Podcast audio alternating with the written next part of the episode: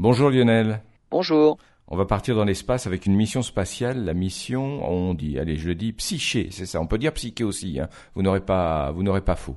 Effectivement, on peut prononcer les, deux apparemment, euh, psyché, psyché. Alors la petite sonde est actuellement en route vers l'astéroïde du même nom finalement. Hein.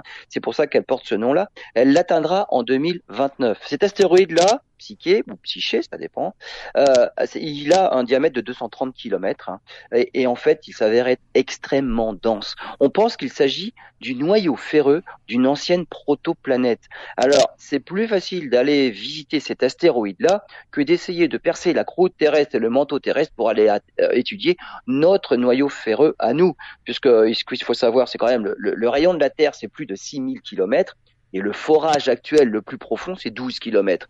Donc on est loin de pouvoir étudier notre noyau de fer.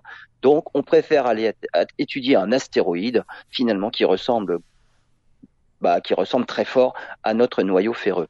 Mais cette petite sonde-là, c'est aussi un démonstrateur technologique. Hein. Donc la durée de la mission, c'est 29 mois. À partir de 2029, euh, il faudra attendre cette date-là pour en avoir des réponses. Mais pendant la durée du trajet, en fait, cette petite sonde-là sert de démonstrateur technologique pour des essais de communication avec la Terre. Normalement, toutes les communications sont des communications radio. Toutes les sondes que l'on envoie dans le système solaire, elles communiquent leurs données avec la Terre par radio. Et eh bien là, on a procédé à un test de communication optique par laser. Quel est l'intérêt?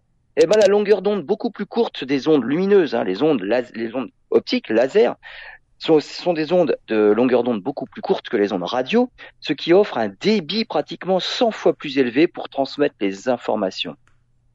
Alors il y a un problème, c'est que le faisceau laser, c'est un faisceau extrêmement concentré. Il faut viser juste hein, du part de la petite sonde, il faut vraiment viser la, la Terre. Et pour nous, il faut vraiment réussir à capter le rayon laser pour avoir les, les, informations.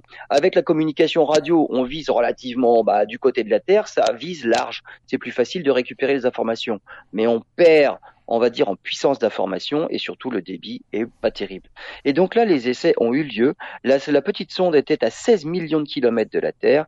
Les ingénieurs ont activé un laser à infrarouge hein, pointé vers la vers la, la sonde psyché et 50 secondes plus tard, la sonde Psyché a reçu le message laser et a renvoyé son propre signal vers la Terre, vers le mont Palomar. Et ça a parfaitement fonctionné. Donc ce démonstrateur technologique a montré que les communications laser plutôt que des communications radio, eh bien ça fonctionne très bien.